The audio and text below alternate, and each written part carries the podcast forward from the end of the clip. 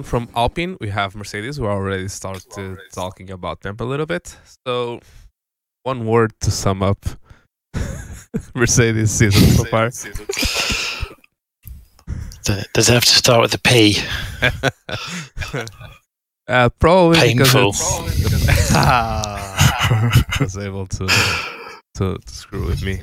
Yeah, yeah. They've had this problem with porpoising, uh, and if people don't know where it is, it's uh, correct me if I'm wrong, but it's a phenomenon on the ground effects that it stalls the the diffuser and it loses downforce or or section Grip. of the diffuser grip and then it gains again all at once and then loses it and then it oscillates and does a uh, it's called porpoising because of the dolphins waves and uh, about every car is having it uh, but mercedes her is crazy Yeah, they they're all having it because at the end of the day, a ground effects car, you want to run it, as the name says, on the ground as low as you can get it. It's maximum grip.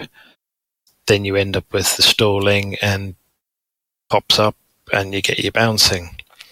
So the way to negate that is you raise the car, and you don't get porpoising, but you're slower. Yeah, Lando was talking about that that they were way- are way high to don't not And have the porpoising. So the whole thing about Mercedes trying to get a dispensation and get it changed in the regs, it's like, well, everyone else managed to build a car that doesn't have it, so just lift yours up and then you don't have the problem. Yeah, Uh, talking about that, it backfired massively because they are going to install a device that doesn't allow a certain amount of G's. So they are porpoising they can't be from part harder than that. Yeah. And the floor edges are going to be raised by 15 millimeters for next year. So because I, I actually see this as an advantage for Red Bull because I think Red Bull are they were able to get a high rake car to work ground effect, and that seems a little bit odd because normally in ground effect, like you said, you you want to go with low as you can with it, but you can actually see the the rake of the car very high on the uh, on the Red Bull. But then they've also, we'll, we were, we'll go into Red Bull later, but then they've also designed their whole car's been around top speed versus, so their design ethos from the season is we're going to be fast. And I think in some places they were 10, 15 Ks faster without DRS. And you're like, Yeah. so you can see where they've come at the thing is like, this is our tactic and it's working. Yeah, for But enough us of them. that for, for us that been following the sport a little bit, at least from the beginning of the last um, decade, uh, Red Bull was always the car with most downforce, so it's a the reversal of Yep, massively. massively. So, but Mercedes was able to about get on top of the of the porpoising because I, I don't see it as much now. don't It, Yeah, I don't think they've fully unlocked it. I know they, some of the guys there have said that the car is quick. They have the pace. They've just got to find that switch. They've just got to find that setting that suddenly turns off. I say turns off the porpoising, but just unleashes the full potential of the car. So, again, I think performance-wise, they've maximised their package every weekend whether that be fifth or podiums. See. I think they're closer, but they're still not in the same race yet as the the red ones and the blue ones. yeah, but let's not forget they got a pole position last race. Was that Yeah, it's one lap. I think that was la- just a massive effort from George. Yeah, I think it was a cracking lap. I think it was a very good lap, and that but it was clearly not sustainable. That's a difference. The other two were putting in the fast lap and having sustainable pace through the race. That's where, and don't get me wrong, Mercedes race pace is good, but they're just not quite on top of the other guys. But they'll be there. I mean, you don't win eight drive eight teams championships and seven drivers and all this other stuff without learning a thing or two. So So amazingly, only 30 points ahead of them. 30 points, think about that. yeah, Ferrari easily clawed back. have Ferrari, which some still say it's the fastest car on the grid. And it may well Uh, be, I, I think I'd agree with that. but uh, yeah. I But think they've got Smurfs running the pit wall. you say that, but I've watched uh, the highlights from the beginning of the season. Uh, do you think that they messed up that badly apart from Austria and Monaco with Leclerc? I think Leclerc Leclerc's is obviously had a few issues himself and some bad luck, but I think yeah, it's difficult. The, a couple of the decisions they've made, you just think, what are they doing? Especially lately, these last few ones. Yeah, in if people don't know what we're talking about, in Austria it was horrendous. They put um they put Leclerc on the hard tires and it the hard tires didn't work for anyone. And let's not let's not be mistaken. Um, McLaren did it as well with Lando at at the Daniel, but Lando was able to make it work because he was uh, behind the front guys, but he was massively ahead of the rest of the field, so he was able to just keep there. Manage the gap. Yeah, manage the gap. He, he did such a good first half of the race that he was able to. Um, so that cost them the victory in Austria. And they got it wrong in massively wrong in um, in Monaco, where they changed they they they changed the tires to intermediates to inters on Leclerc's car, and it was the wrong decision to do because two laps after they were all changing to to soft uh, to dry tires, so he had to stop the time came out then- everyone. Was that his call to come in, or was it the team's call? Yeah, so th- I'm putting that on the team. I don't know if it was his call. He was when he went to the dries. He was shouting on the radio, say talking to them. What the hell are you guys doing? So I'm going to put that on the team, um, but I don't know. It might not be. And the other race that his strategy didn't work was Silverstone, but I think that it couldn't work there because when the safety car came in, uh, he was just past the pits. I think Yeah, he was unlucky with that one. that was unlucky. But he, he actually crashed a lot of times this season. And they've had reliability, reliability problems like no other engine manufacturer. Yeah, I think, and I'd say on the strategy side and pit stop side things, the one thing that I have noticed is um, Carlos has been a lot more vocal about saying, "No, I'm not doing that. You're being stupid," and. And whether that's going to play a factor come their final standings come the end of the year, because he's Yeah. not listening to them, and Charles seems to just blindly do whatever they tell him. Yeah, and we have 20 points, 22 points between them. Um, and I think Carlos has been plagued with more problems. So he's had some. He's had a lot of Australia- liability. Australia was his fault, but then um, Imola was not his fault. It wa- he was tagged by Daniel, and he has Mhm. had many uh, reliability problems as well as Charles has. But Charles has had some thinkers as well.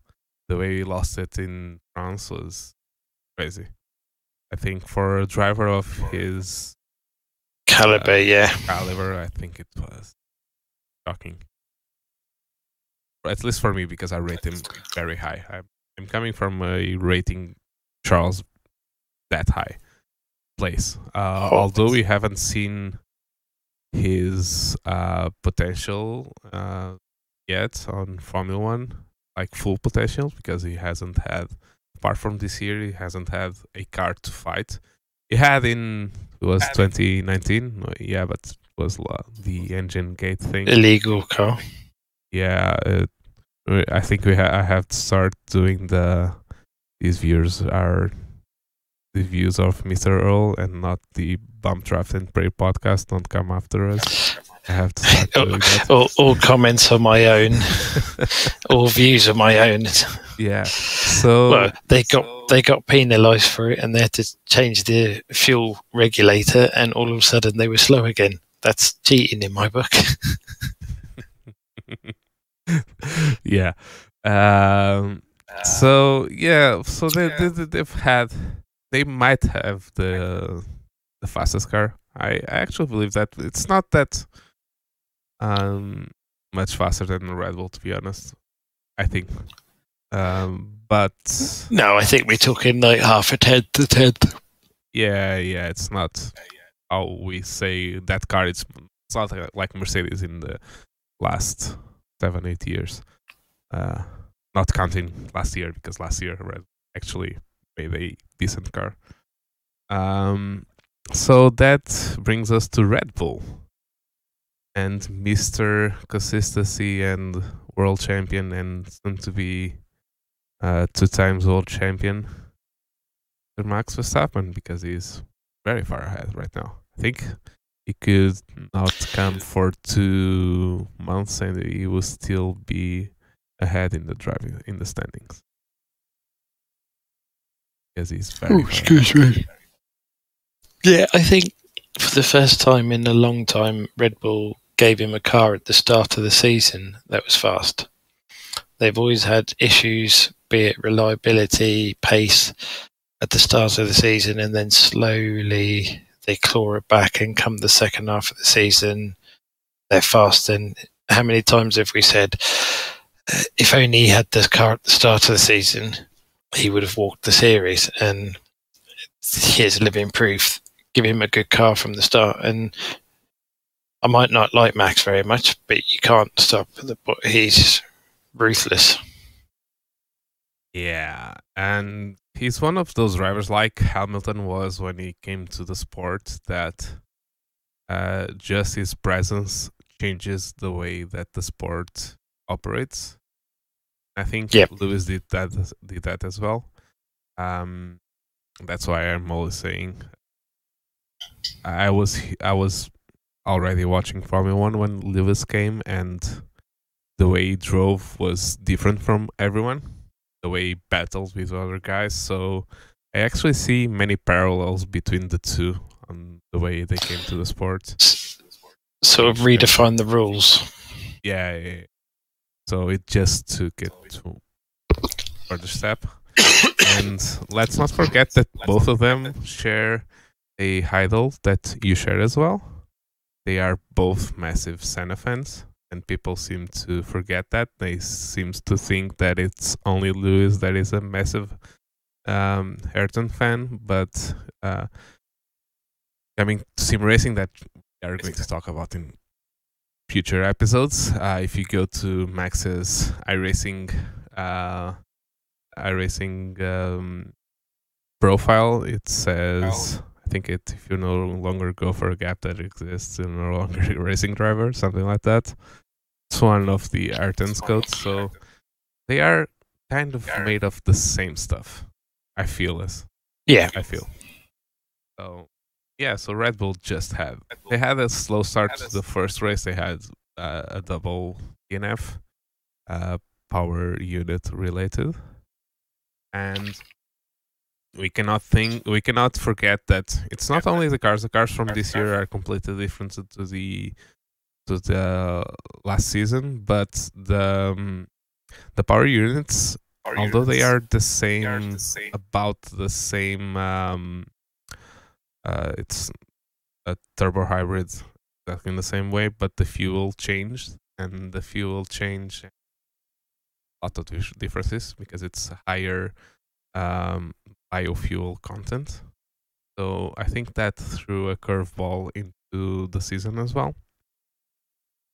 So we have that. So, like I said, we have, if we go to the construction standings, we have Red Bull, Ferrari, Mercedes, Alpine, McLaren, Alfa Romeo, Haas, AlphaTauri, Aston, and Williams. So we just went all of them. Uh, and uh, and Max Verstappen is on top of the standings with almost 100 points more than second place. Um, Charles Leclerc. Perez is almost At, with the same points as Leclerc, so we might still have a, still have a Red Bull Constructors Championship, uh, and Max and Perez being first and second. I think that's what's going to happen. Normal second half of the season. I don't know if this is a, the way Ferrari have been this year. You can't really call it a normal season, and they're the only real competition at the moment. I don't know. I think Spa will be telling everyone's gone away, regrouped, done whatever they need to do to unwind, forget about it, and if Shell, I think if Shell doesn't win Spa, then Max is going to disappear into the distance very quickly. I think he needs to, just for his confidence, his head, and go out there, pole, win it. Thank you very much. And then I think he might go on a bit of a run or put a consistent push against Max. But I think if Max turns up and wins Spa, it's game over. As much as previous seasons have told us it's not over till the last lap, but I don't know. He's got 80 points, so he's you know, I mean, he's he's got that first championship out the way now. He's so there's nothing to prove. There's an air of confidence that comes from that in his driving. You can see that he's yeah. I I can't see anyone beating him this year. Yeah, and I'm not a Red Bull fan. I'm a, I'm a Ferrari. If anything, it's Ferrari or McLaren, but you can't yeah. deny that the Red Bull are doing the job, aren't they? I mean, you, you only have to look to was Hungary. He was absolutely nowhere, and then just waltzed through and won it. And yeah, yeah, completely. So with Formula One done, let's go to the WEC very quickly. Um, the WEC is not a championship that we have that much to talk about. Um, some say that the WEC is a way to get to Le Mans and then uh, just forget about it. uh, yeah, you can speak. yeah, yeah, no, it's way about right there. WEC has been strange one. I, th- I suppose, yeah, standard. Nothing really changed. All the excitement, all the hype is for the coming season next year with the hypercars. Yeah, because uh, we had, um, we actually see like WEC's website is not Formula One's like clear. So we had Sebring to start the year, but I, I got the feeling. Uh, I know that um, Toyota won Spa, uh, but I get the feeling that Sebring and Spa were just races to to manage the BOP until Le Mans, because they do BOP on uh, on WEC. So yeah, I got that feeling because I, I mean, Toyota had many problems at Sebring, and it was a crazy race. We had red flags uh, that were um, that came because of a Toyota because they. Uh, I think it was uh, Lopez that got it wrong while lapping a GTE and crashed, and then while, while he was coming to the pits, he crashed again. All alone. Yeah, not not a good day for him. no, not a good day. He's, it looked like me driving Sebring. Um, and uh, and Alpine came away with a win there, and the LMP2 class we had a basically it was a landslide by out uh, United uh, United Autosports, yeah. the sports. Yeah, I think that they was the card with Filipe Albuquerque. I think that one, the twenty eight, I think. Um, Not sure.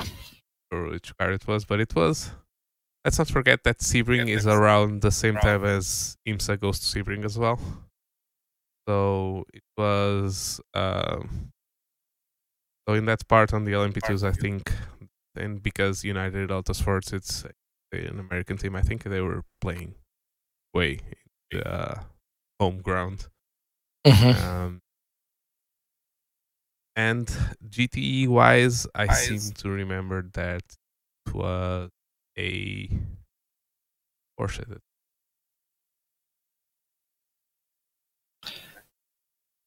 No, I can't remember if they top of my head. They are um, Yeah.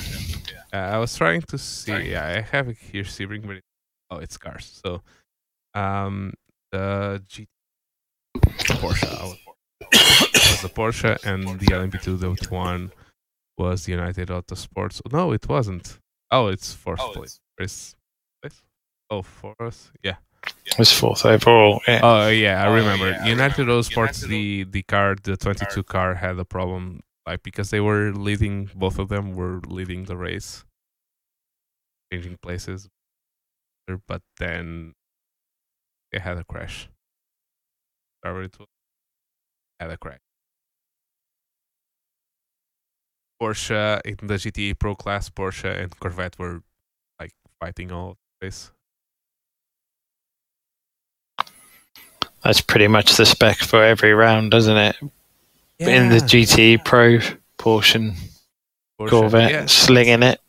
if I'm not mistaken, it's the it's I I of course said that it's leading championship because they have had problems. Like it's it's always a Porsche and the Corvette that are fighting for the win, but then something happens and uh, I, AF I, AF of course. Corse uh, it's always third, second, third, and it's always able to. well, endurance racing, consistency, finishing then. Um, then we had Spa. I can select it.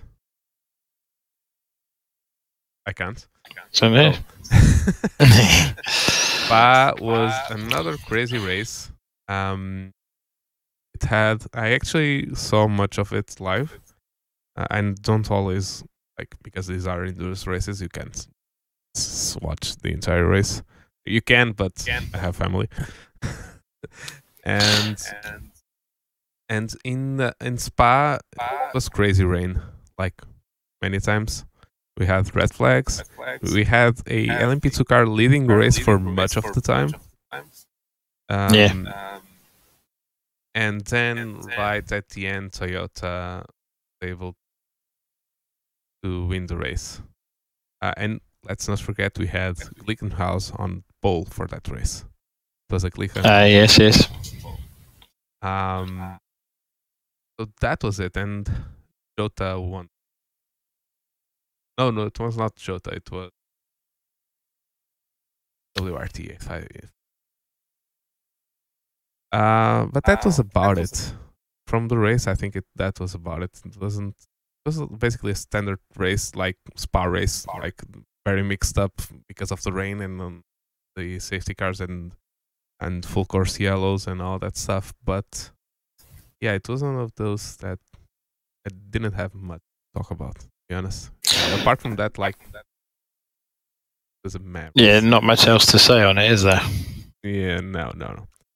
And then we came to well, the the jewel of WC. Um, let's not get our hopes high. Um, Toyota was always going to win by a landslide. Yeah, as long as they kept running, it was theirs to lose. Simples. Yeah, and the Alpine barely ran at all. they they were more time in the pits than they were on track. Uh, so we didn't have that good of a race for in the LMP1 class. In the LMP2 as well. Well, because Jota, um, the car car. of um, Félix da Costa, so the car 38, led three quarters of the race. So it was just basically be reliable. It was a, a lot like Toyota's race. They just didn't start in front. Um, and they won for the. F- at least Félix da Costa was the first time. I don't think that I don't know if Jota was the first time that they won Le Mans, but they were Mm. over the moon with that one. And then we come to the most interesting thing about this year's Le Mans. Le Mans. It was a crazy crash, and um, Corvette were leading first and second in the GTE Pro class for all of the race. Then in the end of the night, they had a problem with one of the cars that that got out of the race, the DNF. And then they had a crash in the middle of the straight where the car that was fighting for the LMP2 AM category for the the win because LMP2 has this weird thing. I don't know why they do it. Why they can't just do it like they do on GT. So they have LMP2s. Then there's actually an LMP2 AM because of the drivers that drive the car, the licenses that they have. And there's actually a different prize for the team that finishes third on first on that um, like mini category. And they actually were lapping the GTEs, the the Corvette that was leading the race, and they crashed him basically in the middle of the straight. That was- that Yeah, it's a horrible shunt. And you got to feel for Corvette. They've done nothing wrong all race. And then I can't remember who the, the pro am driver was that did it, but he said afterwards that while he was passing the other back marker, he jinked. So he saw in his peripheral a jink. So he jinked. And he then hit the Corvette on his left, who was basically staying out of the way and put him into the barrier on the Mulsanne, which is not going to be fun. Yeah, because they were pretty wide. Um, Yeah. Um, and it was, if you see from the point of view of the driver, it was the GTs or the GT, the Corvette on the left hand side, and it was the Pro Am guy on the middle, and there was another LMP2 on the right. Yeah. He thought he saw the LMP2 on the right jink a little bit, so he jinked with him, and uh, his uh, rear left uh, bumped the um, the front right of the GTE car and just launched him into the barrier. And in once on, on the Mulsanne straight, you have rail railing both sides. It's very wide, but it's railing. It's very hard to hit there. And if you hit that way, that he, the, the crazy how he was able to come out of that just fine Fine. because he was just fine. But to to be fair to the guy that crashed them, uh, he went to the Corvette pit box and apologized for the incident, assumed the mistake. Um, it's one of those drivers that he was on one of the gentleman drivers. The he has actually, I think it was his tenth on, but he's not a professional race driver. So yeah, these things in the WC can happen because you have a very mixture of Varying skill levels. Yeah, and you've been on that kind of uh, grid, so more experience. That it's zero. So yeah, and then we had Porsche. I think Porsche one Mhm. Why isn't that website working? I hate this website. Oh, that's it. So we had had Porsche winning, I think. Let's see. Yeah, it was a Porsche that won. Um, they were fighting with the Ferrari, I think. So you can see now that I, of course, I was second and third, the Pro uh, Pro GT Pro class. So that's why they have so many points. Um, and then we had uh, like I have to pull for my country now in the WEC because in Le Mans we had a driver, a Portuguese driver win in LMP2 in uh, GTM with um, Chaves winning for TF Sports in the Aston in the GTM class or it's GT Pro M class. I don't know. The naming of WEC is crazy. And uh, we had the Algarve racing team winning in the category that we talked about, the LMP2 um, M. We had three Portuguese related people or teams podium. So, the only race we have still to talk about was probably most interesting because we had actually a new car, a new team going to the hypercar uh, grid, which is which was Monza and Peugeot. There, and we had another thing.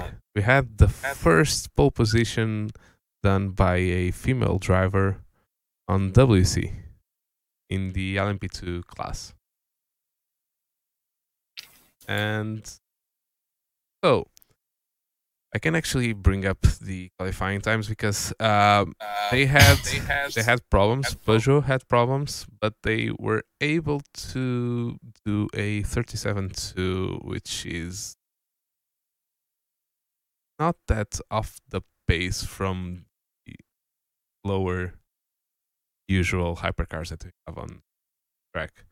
Because seven Toyota had a 36.9. So it's kind of a promising start for them. Not that bad. Yeah, first run in public. So first race, teething problems are always going to be there. So I think they've. it'll be interesting get them to Le Mans and see what they can do with their no wing radical style versus everyone. So, and with like you say, hypercar being quite busy next few years, it's going to be quite interesting. Yeah, because I think next year you're going to have um, Peugeot and going to have I don't know off the top of my head the new ones, but it's going to BMW maybe. We've got, excuse me, Porsche. well, you've got Porsche bit- is going to be there. Porsche, BMW, Ferrari are running theirs. Then 2024 is going to be the crazy year to be the hypercar. It's going to have like seven, eight. Yeah, manufacturers. Lamborghini and just everyone's coming out. Yeah, yeah. So yeah, that's what we have. So season like the standings. Standing now.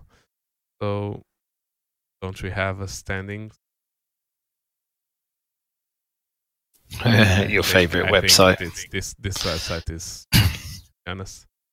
So I promise that for next time that we talk about um, manufacturer championship. So yeah, yeah. Oh, we have Toyota in first place. Oh, I thought I saw somewhere that it was Alpine. No, Toyota win the last race past them. So we have Toyota and we have Alpine and Glickenhaus. Actually, Peugeot got 12 points. Uh, it was just finished, so okay, they, they have Yeah. some few. that's that's it. So yeah, Yeah. In this season, we have a few races to go. We have um, Towers of Fuji, which is next month, I think, and then the eight hour. Yeah, it's September. Yes. So we'll going we're going to talk about them soon. Then we have the season finale. That's let's hope that it's not as chaotic as last year, the GT Pro class. And there's going to be it for this year's season. So two more races for the WEC, and it's going to be a goodbye for the GT Pro class for next season. Next season, the GTs are going to be only GTM, and then the ne- ah. the year after that, in 2024, we're going to have GT3s and WEC. So it's going to be goodbye to GTs and hello to GT3s. So It all change. it's going to change. The landscape is going to change a lot for next. So I think this is it for our F1 and WEC recap. We've gone. It's about the time that I wanted to have. So just to finish things off, um, this uh, go is going to be on all of your the audio form is going to be in all your podcasts um, apps. We already submitted them the last uh, yesterday's episode, and we are already in Apple uh, podcasts. Um, the other ones, just a question of being accepted. Uh, and this episode is going to be a two-parter on the podcast, so that it is that big, so it's just smaller chunks. Um, and it's going to be two 45 minute episodes. One of them is going to be uploaded right away, and the other one next week. And then the week after that, it's going to be from the one week. So we're going to have some more nice things to talk about. We're going to talk about Spa. How Max Perfect. Verstappen already 100 points ahead. So is that your pick for Spa then? Ah, I'm going Charles. Yeah, you're going Charles. I think I'm going. I'm going Charles. Just because it's, I know Charles is very good there, but Spa is a speed counts very much at Spa, and if uh, Red Bull are able to get their straight line speed that they seem to have, or I actually think that it- the the difference is smaller now. I think in the beginning of the season it's way Mhm. faster, but I think uh, Ferrari noticed that you need actually need straight line speed, so you can't just put a thousand percent on course and then forget about straight line speed. But I think um, Red Bull still have a little bit of an edge on the speed wise, straight line speed, and let's not forget that Max, although he's uh, from Holland. He's actually he actually was born in Belgium, so Belgium is kind of his home race. His mother is Belgian, from Belgium, so I think he really wants to win it. He seems to like the track. It's it's driver's track, so uh, of course he's going to love it. Uh, so so yeah, Earl is going Charles, and I'm going. Then Hamilton is going to come and win the race. Yeah. He's going to George. Sure. Yeah. To be fair, if George wins it, I'll be rather happy. That would be good. Yeah, me as well. I I'm actually uh, I'm. There's only one driver that I want to ha- get his first win more than George. Yeah. Yeah. I don't think it's likely at the moment. mm, no, no, no. Best chance was Russia last year, and it was the first time that I was kicking the couch. Actually, this couch because this couch was downstairs. so I've kicked this couch when uh, that happened. So a mess happened.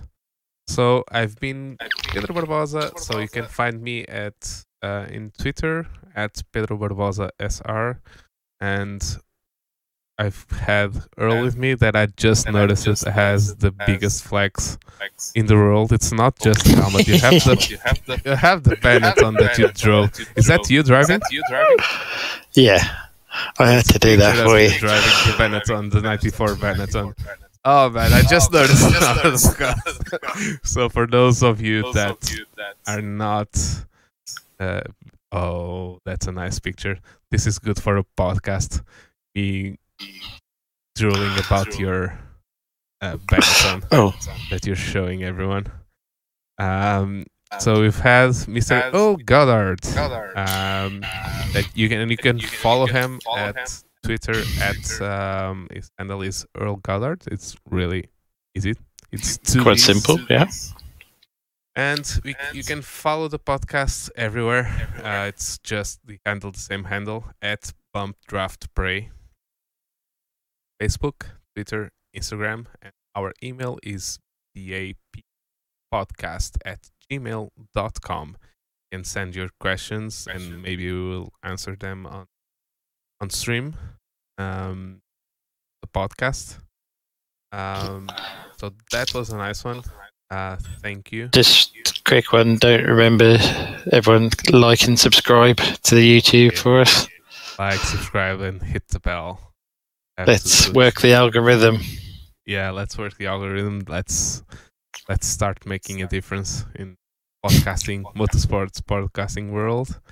Um, so that's it for today. Thank you for watching. And Cheers, guys. We'll speak. We'll live stream the English version of the podcast um, next when Spa happens. Thank you, guys. Yeah. guys. All right. Bye. Cheers, guys. Bye.